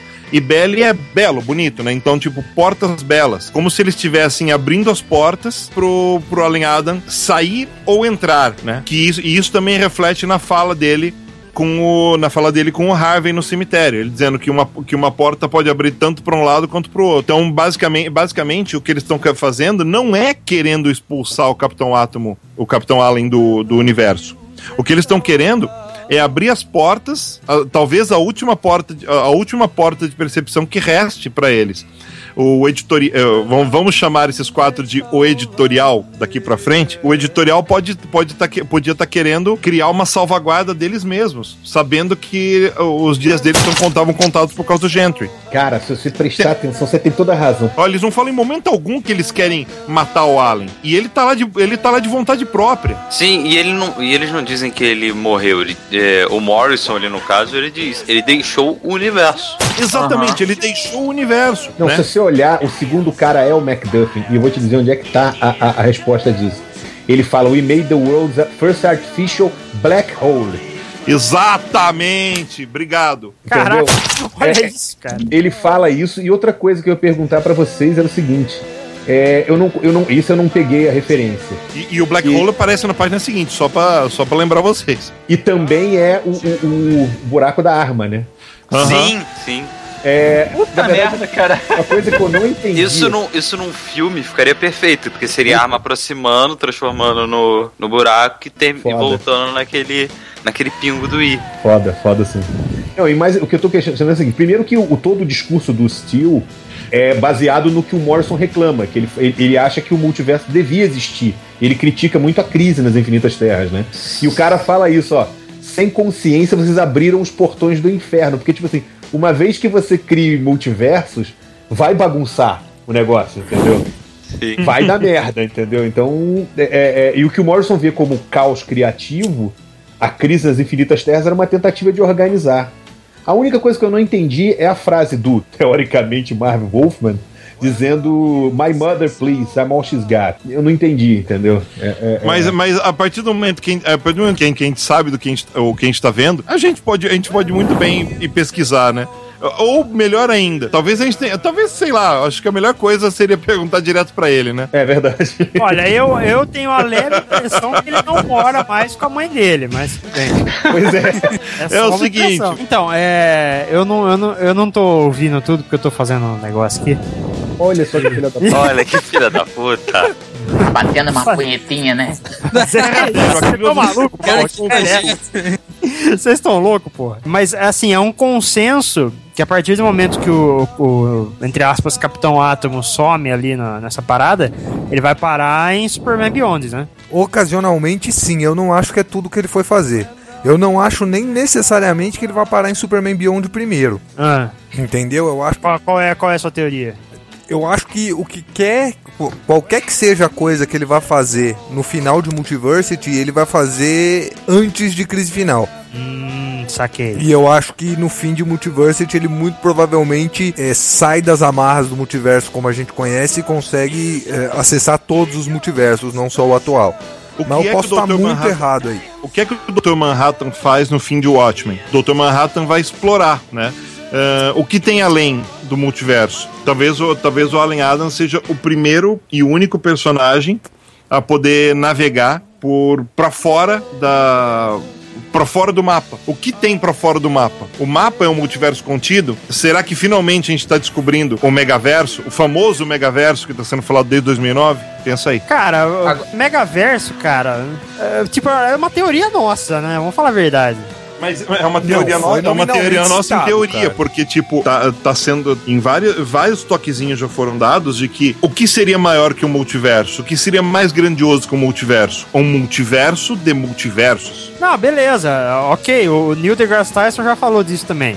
O que eu tô Então. questionando é que a, a- a nossa teoria de que a DC possa vir a ter um, um megaverso, é, ela é meio que só nossa, assim. Eu acho que eu não vi ninguém falando dessa porra ainda. É, mas é, é porque os- o povo não presta atenção, porque o Hip Hunter falou É, nominalmente é exatamente, sobre Megaverso no final de aí. 52. Tem, tem que prestar um pouco mais. eh, Tipo, o megaverso tá em 52, foi escrito pelos bastardos chamados arquitetos. Lembra disso? Então, quem era um dos arquitetos? Quem escreveu, quem escreveu especificamente a parte do Hip Hunter? Ah, sim, é. Morrison, pois é. É, uma coisa que eu queria só perguntar pra vocês é o seguinte: é, é, eu sei que esse é o universo da Charlton. Ele tem uma hora que é um memorial de super-heróis, vocês viram? Não, é de super vilões. Mas, tipo assim, Super-vilões? ele- Não, eles na real- são super vilões historicamente da Charlton, mas neste universo eles são super-heróis. É exatamente o que eu ia falar. O que eu ia perguntar pra vocês é o seguinte: a capa verde ali atrás era do Green Lama, não é? Capa verde. Peraí, que tá na pauta do Luiz. Green Lama seria lama verde? Sim, lama verde. O Green Lama, ele inclusive tá sendo usado agora pela Dynamite Não, Project Superpowers, mas é um personagem que caiu em domínio público. Não, mas o The Ghost, não é? Ou não? Não, mas então. é, é- é- é- é o seguinte, eu acho que não é o Green Lama, não. Não, é o Red Knight. Não, mas então, é, o, o que, o que eu acho que o Márcio está querendo dizer, vocês estão querendo dizer aí, é que esse- esses vilões, é, eles prestavam um serviço ao governo, assim como os novos super-heróis, né? Sim, Sim, exatamente. sim. É, e o nome deles aí em cima é Cold Soldiers, cara. Sim, que sim, é uma, exatamente. uma referência óbvia A Guerra Fria. à Guerra Fria. A Guerra Fria. Inclusive a data, né? Que tá de 1960 a 1990, que foi quando, acabou, quando, começou a perestroika e acabou a Guerra Fria. né? Exatamente. Exatamente. Que Então, é mas o- olha o só. que informa o Watchmen, né, cara? Então, mas Sim. olha só, vocês não acham que, tipo assim, aparentemente a história de Pax Americana, ela, eh, vamos dizer assim, ela se passe no, no presente, o nosso presente, entre aspas. Mas ela, ela tem um clima, assim, muito eh, de coisas que foram próximas à morte do Kennedy, sabe? Não, não só pelo presidente morrer, mas o, o clima da história, assim, a forma como os desenhos são retratados e tudo mais. Sim, ele mistura a morte do Kennedy com o- a queda do, do- das Torres Gêmeas. Ele faz um. É, é, exato, exato. Você Parece- fala, parece- cê fala é, é como se, é como se o mundo andasse num passo diferente, né? Num passo É, tem uma- talvez como mais se- devagar. Como Tem uma se desde a morte do Kennedy o mundo não tivesse progredido, né? Tivesse É. estagnado ali.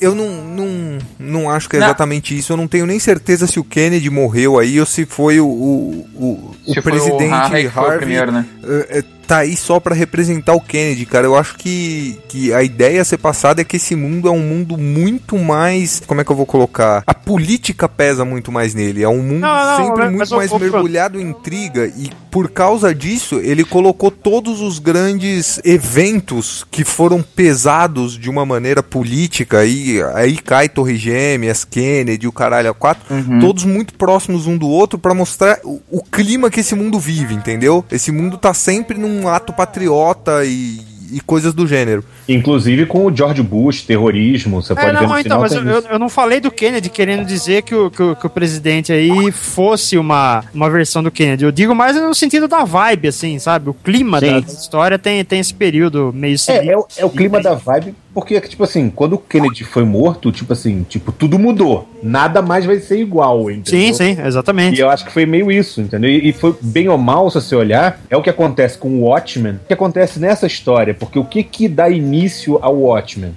A morte do comediante, entendeu? Aqui o que dá início a essa história, pelo menos se você for ler ela do jeito tradicional, Não, é a qualquer morte um. do presidente. entendeu? Qualquer uma das, qualquer Ah, um é, dos dois qualquer jeitos. das duas, tem toda a razão. O nome original de Watchmen era Quem Matou o Pacificador, não era isso? É, é, verdade, era quem matou o pacificador. É, foi a, foi a pré foi tipo assim, a história prévia que o mundo escreveu pra convencer a DC a, a liberar o projeto. O draft, né? Do, do, É, do- isso. Interessante também é o seguinte, esse pacificador aqui, ele tá, digamos assim, é, aliviado, porque o pessoal comenta que histórias, eu não cheguei a ler, mas as histórias do pacificador eram tipo assim, ele era o pacificador e ele saía metendo bala em todo mundo, né? Sim, eu- Tipo- Sim, sim, ama é tanto a paz que é capaz de matar por ela. É, é a mesma ironia do comediante, Que né? ironia, né? Não, e- e- esse é o Mas mote é do isso personagem. O mote do personagem é esse. Quem se lembra do, daqueles formatinhos DC especial que a Abril lançava, tem uma, uma história do pacificador. Com a capa meio alaranjada. É uma DC especial. Isso, isso, isso mesmo. Essa mesmo. É, mas isso, mas isso foi depois que a DC adquiriu os direitos, né? Sim, mas antes, Sim, ele já era, antes já era o mote dele, era, era, era essa frase. É, mas na Charlton já era. É, exatamente. Na Charlton era assim. né? Agora, ô Márcio, sobre o capuz verde que você viu, não é o lama verde, não. Eu tava conferindo É o Red. Knight. Não, não, ele é o encapuzado. É porque naquela imagem tá com a parada escrita Tá errada. tampado, é. é. Ele tá- eles duplicaram o Red, o Red Knight é o do lado. É, ah, não, ele é, eu botei o. Eu, eu botei até aqui o, o, o segundo Red Knight, na verdade, é o The Hood. Isso, The é Hood. cap- ele é um. O The, ele é um o The vilão- Hood, o The é Hood um não era o cara que do- aparece no, no Watchmen lá também? Ele é o vilão do Peter Cannon Thunderbolt. Ele é originalmente o vilão dele. Cada um desses aqui é um vilão de um personagem da Charlton. E o chapéu de palhaço, ele é de quem? Ele é do The Punch. Deixa eu ver é. Você não tem a pauta, não, cara? Não. tá explicado. Eu não recebo Porra, nada aqui, cara. Eu não recebo nada. Tem duas pautas, tá? Só pra Tá aí no chat. Quem liga pra pauta? Vai pra pauta Eu, que eu só quero deixar bem claro de que eu estou tendo todas essas viagens sem preparo, hein? Eu tô que nem o Batman, melhor que o Batman. Punch era um inimigo do Capitão Átomo, que fazia casal com uma vilã chamada Jelly. É porque na verdade ele me lembrou muito o chapéu daquele. daquele. aquele bobo da corte, aquele Jester que o Homem Animal encontra no limbo. Mas não é ele, não. Não, é, eu sei que. é, é, eu imaginei que não fosse, mas eu fiquei, tipo assim, caralho, tipo, lembrou muito, assim. Ó, inclusive, então, inclusive, inclusive o, o- é, quando, quando eu tava vendo né, as, as repercussões do, do negócio, da, da revista, um cara ele fez esse mesmo comentário, ele falou, caraca, aquele maluco do limbo. Aí o rapaz falou, não, esses aí são vilões clássicos do da, da, da Charlton, que eles foram representados aí como heróis da Guerra Fria, porque eles representaram um país e tudo mais, tem todo um simbolismo por trás dele. É, e também é pra mostrar como esse, como esse mundo tá, tipo, meio avesso, né? Porque enquanto. Porque tem vitrines idola- idolatrando aquilo que seriam os vilões, né? Que não deixa de ser aquela coisa. eu sei que eu tô zoando, mas o conceito é meio esse, digamos assim. É, quem precisa de vilões com heróis como esses? né? Sim, É. sim, exatamente. É, mas é, mas é isso É. mesmo. Aliás, É, parabéns, os caras têm um vilão chamado Fiery Icer. Puta que pariu, cara. Tão de parabéns, né, cara? Ô Felipe, o que, que a humanidade tá aí? Tá de parabéns.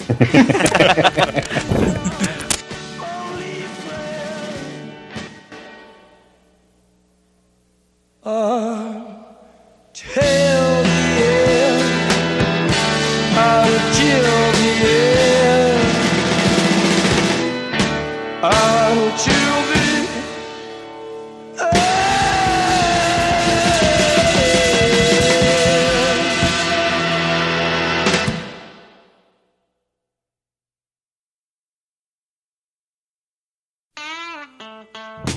Vocês lembram da parte que ele tá desmontando o cachorro? Vocês não acham que isso possa ser também uma crítica essa coisa de, de desconstruir os personagens e depois ficar assim, pô, é, fazer um reboot e acaba o, o fã percebendo que não é a mesma coisa, que ele vem e faz um outro cachorro igual ele fala, é, não é o mesmo. eu matei o meu cachorro. Não, isso, isso é uma autocrítica do Morrison. Ele basicamente, o, o, o cachorro, o, o Capitão Átomo dos Pobres aqui tá representando o próprio Morrison e o cachorro é a obra, é o Watchmen. É ele desconstruindo o Watchmen peça por peça pra montar de novo no Pax americano e quando ele olha ele fala, hum, não é a mesma coisa. Porque por Não, não melhor é. que esse gibi seja, tipo, ele não vai ser o Watchmen de novo, entendeu? Ah, tudo bem, É, mas. então, ele fala, tipo assim, sabe. ah, eu tô tentando procurar a fonte da- da- do que eu amava aqui e fiz besteira, entendeu? Eu estraguei tudo. É, Pode até ser verdade, mas eu, eu- mas tipo, eu fico imaginando o Zack Snyder lendo isso e falando, ah, eu quero fazer um filme dessa porra. Não, mas, Inclusive, lá, inclusive no, no túmulo lá do, do pai do, do, do Harley, tá escrito Visionary. Aí eu falei assim, ah, o Snyder aqui. Mas eu, eu acho que essa parada do cachorro faz muito sentido, porque, eh, tipo, ele desconstruiu o Watchmen, fez uma parada que, né, ele sentiu que não era a mesma coisa. Mas, porra, a gente sabe, né, que qualquer coisa que o, que o Morrison pegar do Alan Moore, desconstruir e fizer, vai ser melhor que o do Alan Moore, né? Simples assim. Deixa eu te É Esse de novo é o famoso isso. haters gonna hate. Eu tinha entendido isso porque, tipo, o Watchmen em si só é uma desconstrução do super-herói, assim como Miracle Man também é uma desconstrução do super-herói, que é uma coisa que basicamente o Alan Moore, o Alan Moore iniciou, né? Então eu achei que fosse uma referência a isso também, né? Mas Também é cabe. essa desconstrução do super-herói que é o que ele, tipo assim, que estragou os super-heróis, segundo Sim, o próprio sim. Morrison fala no Super Gods. É, é o que estragou. É, mas o maior efeito colateral de Watchmen, o maior legado de Watchmen é que nos anos 90 vieram super-heróis babacas baseados nessa, nesse Eu conceito. falar, é, o maior é, é, legado Ah, do Watchmen é a tem- Image. É, é, exatamente. É, aquilo, o cara, Darkness, é a- Witchblade. Você tem uma das melhores histórias já escritas. O que ela traz de bom? Nada. É, pior, ela traz um mal. Ela traz o mal em vez de. Se, é aquilo, né? Você finalmente chegou, tem uma história que todo mundo respeita, ganha o Hugo, tal, tal, tal, e o que que adianta? Nada. Ela só, tudo que ela gerou foi é, versões bizarras dela mesma. Me ajuda numa coisa aqui que eu tô bolado com o troço que eu tô vendo. A página que tem a ponte, que tem a ponte e o reflexo da ponte embaixo fazendo um círculo. Sim. Vocês estão vendo essa página? Dá uma olhada. Sim, senhor. No último quadro, tem uma porra escura rabiscada aqui no fundo. O que é esta porra desta sombra? É a sombra da pomba que tá voando. É a sombra da pomba? Sim, É. sim, ela tá aqui em cima, dá pra ver. Onde você fala? No último quadrinho aqui. Na eu vi- página 27, Delfim. É, tá, é, é a sombra da pomba mesmo. Eu tô olhando e falando, que merda é essa? Isso Tá. tem um nome, isso tem um nome que é pareidolia. Pareidolia? É, você Parei com atribui, você. você É, eu atribui, parei que eu lia, entendeu? você atribui é, significados a formas estranhas. É, tipo olhar a nuvem. Ah, tá. É, mas Sim, se sim, sabe, é né? sombra da Falando nisso, essa nuvem aqui. Ah, não. Olha, É Aquela nuvem que passa né? lá em cima. Lá em cima. foi a pomba. Mas as árvores no início, na primeira página, as árvores são uma representação de prisão também. As árvores são os nozes. As árvores também são gente, né, cara? Cara, agora acabei de ver outra coisa. O prédio que tem na hora que ele tá levantando as torres gêmeas, ele é, só- ele é to... Sim. Não, todos os prédios são barras. Sim, não, se você olhar os bancos, tanto o banco no final quanto o Sim, banco sim, do no parque final, do, do, do Adam Allen, elas são barras. Sim, Entendeu? igual a cadeira que eu tô sentado agora, é, mesmo- é o mesmo tipo. Ih, caralho, então você virou um gibi. Fudeu. Agora, e esse gibi do Major Max e o Janus, The Everyman? É, é, do Major Comics aqui. Esse não é citado em nenhum momento no Multiverse, né? Eu acho que esse. É porque assim, o, o pai do Harley na, na revista, ele era. Ele, ele desenhava pra Major Comics, não desenhava? Cara, ele é, ele é- Tipo assim, esse. É, eu acho, eu acho que esse, esse gibi Ele era um gibi do, do. que o pai dele fazia. Ele é, é, Tipo, vocês querem saber qual é esse gibi? Olhem a capa do episódio anterior. Foi ela que eu usei. O Morrison desenhou a capa desse gibi e ela é a capa variante do Morrison da edição de Pax Americana. Uhum. Gente, eu tenho uma coisa assustadora de verdade pra dizer pra vocês sobre isso. Hum. O pai dele escrevia as histórias do universo do Capitão Cenoura. Como assim? Porque é o universo oposto. Os- os- os- lembra? Os quadrinhos de um universo são a realidade do não, universo não, ele oposto. escreve, ele escreve pra Major, eles falam. Não, não, pode existir uma Major Comics lá também, mas ele escreve não, histórias. não, não, não, Delfim. É, Não. Os quadrinhos de um universo não são os quadrinhos de um universo oposto.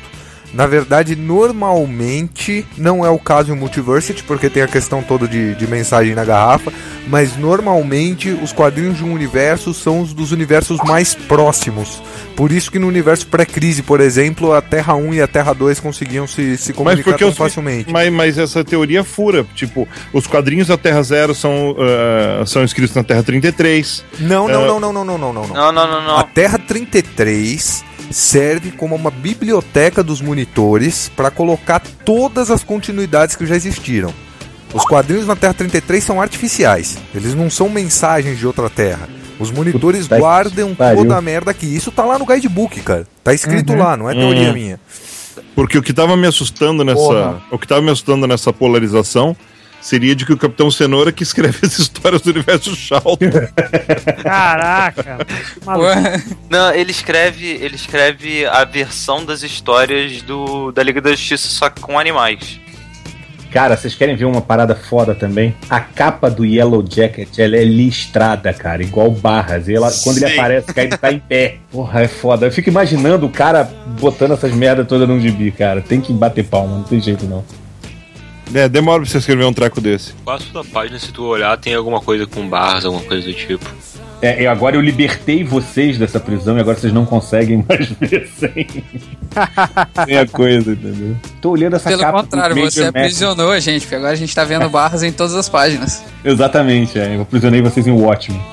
Eu tô tentando ver essa capa procurando referências. Olha como eu tô ficando maluco já, cara. Essa capa aqui do. do- A, a variante. É. Então, eu tô tentando descobrir quem é ele. Quem é o. o Max. Quem seria o análogo dele. Porque se o. Se o pai dele é o Kirby, ele é algum personagem criado por ele. Se duvidar, é o próprio Capitão América mesmo, não? Não é, o Capitão América é o Crusader. Não, mas aí seria tipo uma versão alternativa, sei lá. É, porque o Capitão América ele foi criado baseado num personagem. Qual era o nome do personagem que ele foi criado? Foi baseado? Não foi o escudo do. O escudo, não. É... Ah, The Shield, é, era Esse o The mesmo. Shield, isso aí. Que o escudo era. O escudo do Capitão América era igualzinho o, o peito do, do, do Isso. escudo lá. Tiveram até que trocar por causa disso.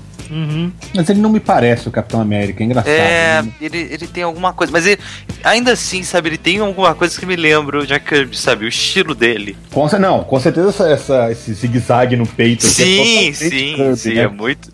é- Tá gritando, né? É, não, esse símbolo de estrela aqui me lembra o Capitão Marvel também, entendeu? Essa estrela aqui do lado do. Tem uma parada escrita aqui embaixo, só que eu não consigo entender. Você At consegue? the edge of reality, Max must change or die. Não, mas não é change or die. É change É. or die, must change or die. Must change or die. É isso que eu, tô, que, que eu leio aqui, pelo menos. Ele precisa Eu- se mudar ou vai morrer, entendeu? Olha só, vê se não é isso que nós, nós falamos, da, que é- a revista falou, da crítica exatamente da mudança. Com certeza. Com certeza. Major Comics Group é muito escroto isso, né, cara? É, cara, tá falando. Não, tem outra coisa escrita aqui também. You. É, não sei o que. Best. You are the chosen one. You are É, the best galera, choice. Cara, isso tá muito. Muito novos deuses celestiais e etc, velho. Tá, ele me lembrou o. o- o, é, como é que é? Magtron. Magtron, é, o Light Ray, né? Que, Uhum. Tradução sensacional. né? Vocês estão tentando ler o quadrinho, é isso mesmo? Não, a gente tá tô tentando ler a capa. A capa. Não, que a gente tá olhando a capa alternativa e pensando em que personagem do Kirby ela pode ser baseada.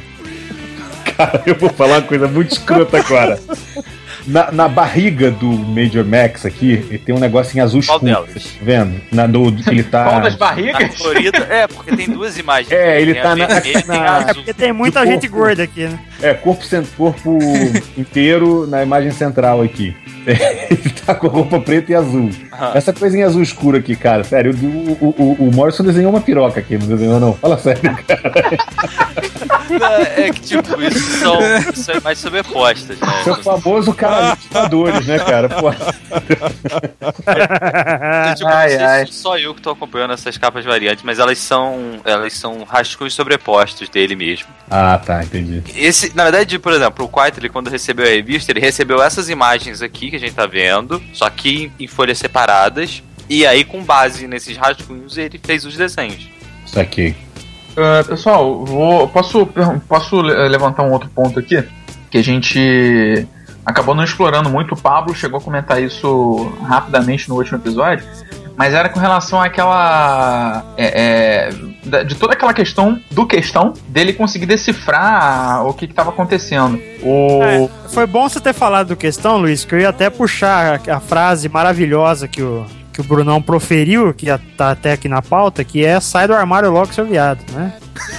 Assim, cara, sim, porque de boa, se o, se o Alan Moore tivesse colocado isso no Watchmen original, em vez de ficar espalhando pistas sobre a sexualidade do Rorschach por aí, eu teria tido muito menos discussões na vida, tá ligado? Imagino. Eu imagino. poderia ser uma pessoa menos nervosa, muito mais palatável, muito mais agradável de se conviver. entendeu? Se, se eu não tivesse passado tanta raiva, tipo, tentando mostrar pras pessoas que o Rorschach é viado, velho. Porque ele é, tá ligado? Ele é, pois é, pois é. E nós não estamos criticando, hein? Nós só estamos constatando que ele é chegado é, nenhum problema nisso, né? Não, é lógico. É, momento Jerry Seinfeld agora, né? É. Não tem nada de errado com isso. Não tem nada errado. ele, gosta, ele gosta de agasalhar a coruja, né? Ai, meu Deus. Pô, pensei besteira em homenagem e o vai querer fazer com o besouro, cara? É, mas é, é- é, eu- a gente puxou esse assunto porque o, o Ted Cord ele, ele fala isso diretamente pro, pro, pro Vic Sage, né? O questão. Tipo, sai do armário, né, cara? Não, até a porra do, do perfume tem aqui, né? Num dos anúncios do metrô, né? Uhum. Tem, tem. Da Nightshade é o perfume Ah, daquele- exatamente, exatamente. Eternity, não é? Do, do Watchmen? Não é Eternity, não, é outra coisa. Não são dois. Um é o Nostalgia, que é o primeiro. Isso. É, isso. E o outro é. Qual é o que no final? O, ele- os dois são do Ozymandias, né? Sim, sim. Ele, ele era meio afrescalhado também, né? O, o, o, Tem- o, nos backups, ele Não. tem. Nos backups tem uma matéria, tipo, tipo uma anotação dele que dizia lá, se os tempos melhorarem, né? As pessoas, se não houver a guerra, a gente deve investir no outro tipo de perfume. É o perfume que aparece no final. No meu entendimento, o Ozymandias era bissexual. Sim, Aham, sim. aham. Mas é, No meu tem, também. Tem é, o Watchmen, Watchmen mesmo, não Parks Americana, tem uma série de, de, de cenas de background e etc- etc. com casais gays mesmo. E, Sim, sim, sim. E o, o Gibbons foi perguntado sobre isso, porque o Moore Não ia raramente falar, dá né? entrevista hoje em dia, mas é ele, ele falou que de fato é, era para passar mesmo a ideia que naquele mundo ali, naquela época, é, havia uma tolerância muito maior, uma, uma visão de norma- normalidade muito maior. Eu não estou chamando gays de anormais, tá? Eu estou falando do contexto de 1986, antes que alguém me mande tomar no cu, vá tomar no cu você. É, Basicamente, basicamente era. Não, não, eu, eu fiz esse comentário porque a gente tava brincando aí do, do Zack Snyder minutos atrás e, e no filme ele fez questão de deixar o Ozymandias É, é, né? Calhado, né, cara? Tem uma pasta no, no computador dele escrito homens, né? Tipo, Não, é, é, Não, sobre o boys, filme, cara, boys, eu acho que boys, o maior boys, defeito boys. daquele filme é o, é o Ozymandias, cara. Porque, É, tipo assim, cara. o. Assim, não só por causa da, da interpretação afetada, porque, sei lá, cara, eu sempre vi o Ozymandias tipo Robert Redford old school, tá ligado? Sim, é, sim. ele é, ele é o, o Batman, a personalidade do Batman, né, cara? Pois é. Mas não é só isso, cara. É, o problema é que, assim, aquele. O, o design da fantasia que fizeram pra ele entregava que ele era o vilão no trailer, velho. Sim, é verdade.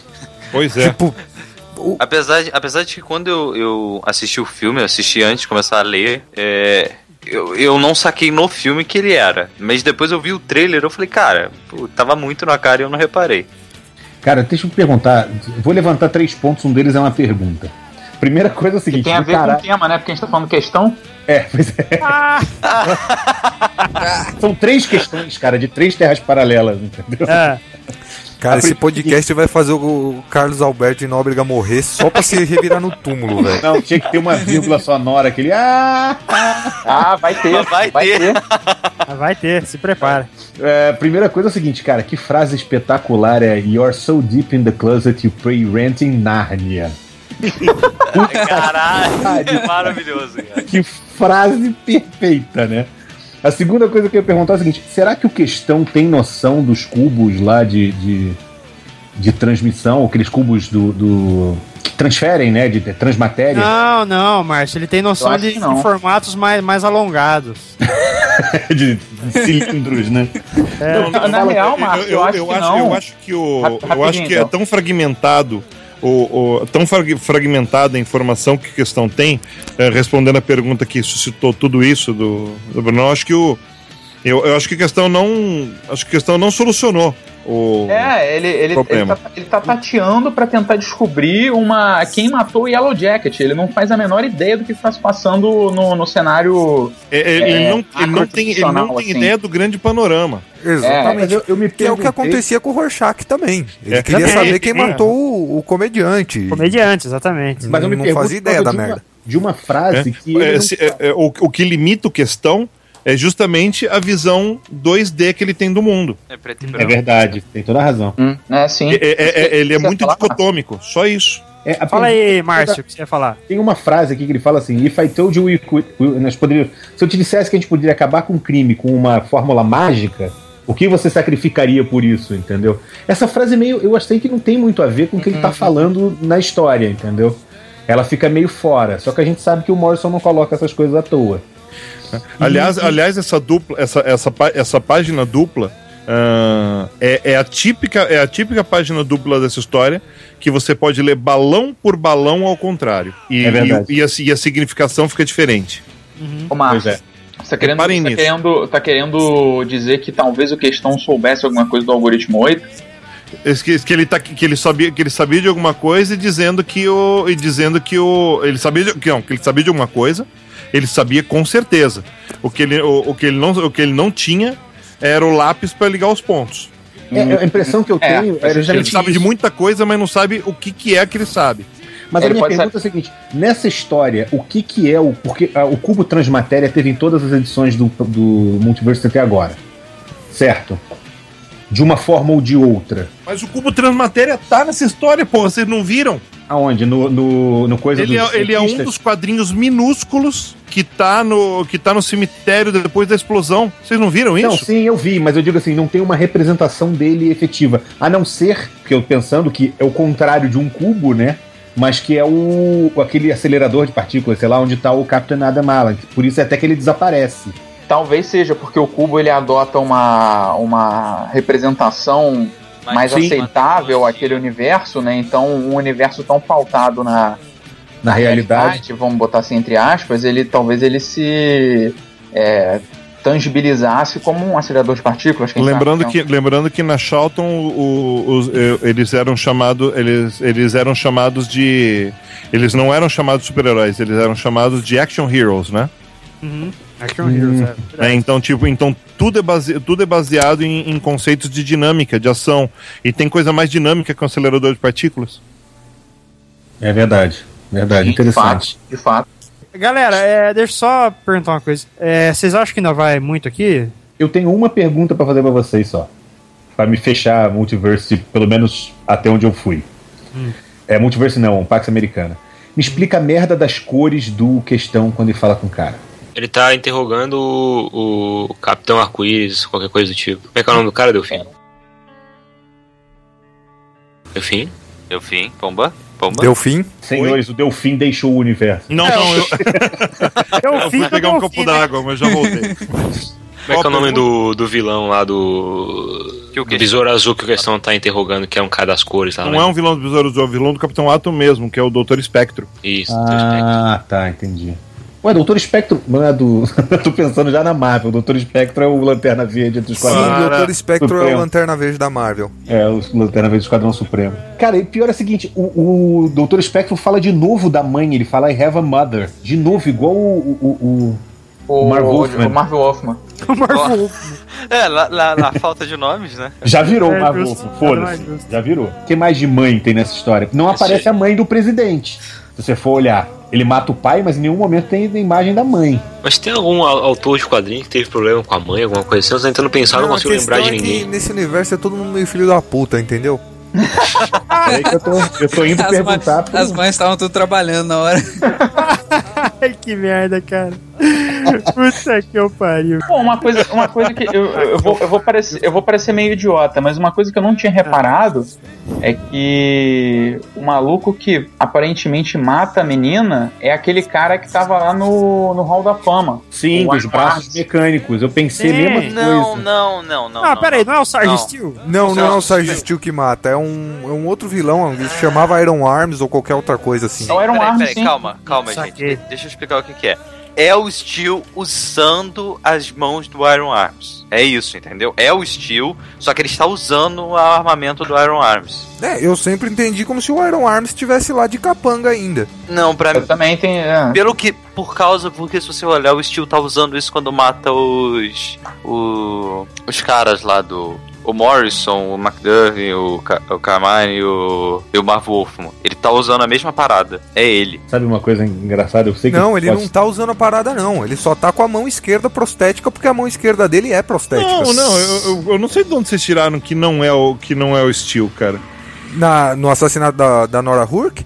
Claro que. Então, é, é, Porque é claramente o Iron Steel. Arms. É, porque ele, ele tá com a parada do Iron Arm. Velho, é simples, cara. Dois braços de ferro, Iron Arms. Uma mão de ferro, Sarge Steel. Não tem muito o que complicar aí. É que um é, um é ferro e o outro é aço.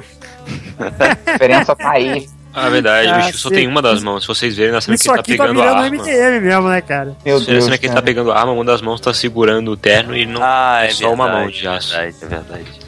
Enfim, eu queria, eu queria fechar com uma coisa que eu, pelo menos, eu entendi é, é, no final da revista, né? Que o, o Morrison, ele tá mostrando que o Gentry tá dominando essa terra, é, mas que da mesma forma que o bicho tá pegando ali, ele mantém aquela chama de esperança de que as coisas podem ser revertidas é, por meio do Capitão Allen salvar o, o, o presidente, que a gente aqui tá, tá conjecturando que seja não seja o presidente Harley, mas seja o presidente Calvin Ellis, e que isso acontecendo, o algoritmo 8 vai funcionar e o, tudo vai voltar a ficar bem. É uma mensagem positiva no final. Vocês acham que The Multiverse vai terminar com uma mensagem assim? Ah, vamos. Ah, eu tenho uma resposta, tenho uma resposta. Eu Fala. acho que, que né, nesse, nesse ciclo aí infinito de coisas, Multiverse, o final de Multiverse vai provar que nesses últimos, sei lá, 25, 30 anos que seja, os quadrinhos super-heróis estão uma merda porque Multiverse vai ser esquecido e vai continuar tudo uma bosta. Então é isso aí.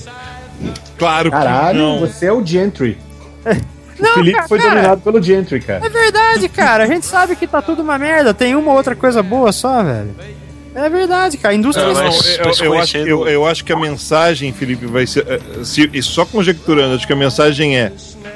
O poder é de vocês, leitores. Se você. eh, Tipo, Vai, vai, continuar, vai continuar uma merda se vocês deixarem continuar uma merda. Só isso. Eu também acho. Eu não acho que o Morrison é tão pessimista a esse ponto de achar que tudo tá perdido e não tem solução. É, não, pô. eu- Senão ele, Da onde ele já vocês teria que o chutado. Morrison é pessimista? Eu senti, Ele não eu é o senti- Garth Ennis, cara. Peraí, peraí, Ele é peraí. Grant Morrison. É, eu senti, apesar da, da revista passar uma mensagem de que as coisas estão indo pro buraco, eu senti uma chama, uma centelha de mensagem positiva ali na figura do Capitão Átomo. Então, Sim. É, é, é, eu acho que no final da história a gente vai ter alguma coisa é, bacana pro leitor do quadrinho, sabe? Você acha que, que com essa positividade que o Morrison vem adquirindo nos trabalhos mais recentes dele, principalmente em Multiverse, ele pode virar o novo Augusto Cury?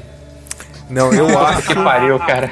O que eu acho é que Multiversity vai acabar como o Morrison gosta de final feliz. Multiversity vai acabar na Terra 33 com o Hickman assinando com a DC. Olha que é uma possibilidade. Olha que eu acho que essa porra pode dar certo.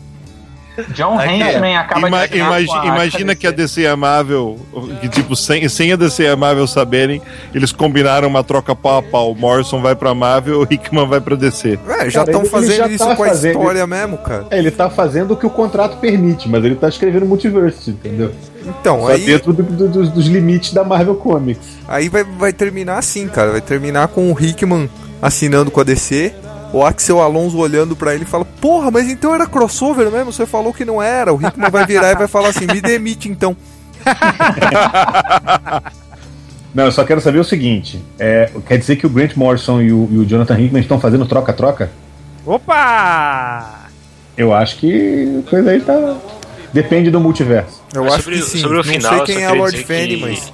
Sobre o final, eu só queria dizer que o Morrison em Thunderworld ele mostrou que ele é muito fã da, da Era de Prata pra fazer um final deprimente. Então o final vai ser feliz. É verdade, né, cara? Tem razão. Não, uma coisa que ficou clara, eu tava vendo aqui agora, a revista, é que é o Steel mesmo que mata a menina, porque olha pela cor do terno. O terno é roxo. Se você Não olhar é, o terno do Steel é. é. roxo. Não, tá certo. Não, não pode ser o. Não, porque se você vê as engrenagens, não dá pra enfiar o braço, tá certo. Não é o Steel, não. É o. Não é o Steel, é o. É, o braço dele é, tem manga, Fiorito. E ele tem uma mão livre quando ele tava pegando a arma. Uma mão. Sim, e se de- você olhar a Não, sim, eu, peça. eu pensei que fosse o Steel usando os braços do cara. É, mas não dá, eu tô vendo aqui, não dá pra ele usar, cara. Porque é uma peça inteiriça, o braço inteiro é de metal. Entendi, é uma prótese inteira, né? Isso, Ô, ô, galera, vamos, vamos fechar o barco aí? Vamos, vamos. Na não, verdade- nós não vamos. Agora a gente vai começar a falar do início do episódio e fechar o ciclo do infinito, assim. E vai ficar repetindo o episódio, entendeu? Felipe, Felipe, derruba, derruba o Márcio aí, derruba. Eu acho que eu acho que a gente podia contar um spoiler pra, pra, pra pessoa que tá ouvindo e não leu. Quer dizer, se ela tá ouvindo e não leu, é um completo idiota, né, cara? Mas se ela tá ouvindo e não leu, é, já, já deixa avisado: o presidente morre.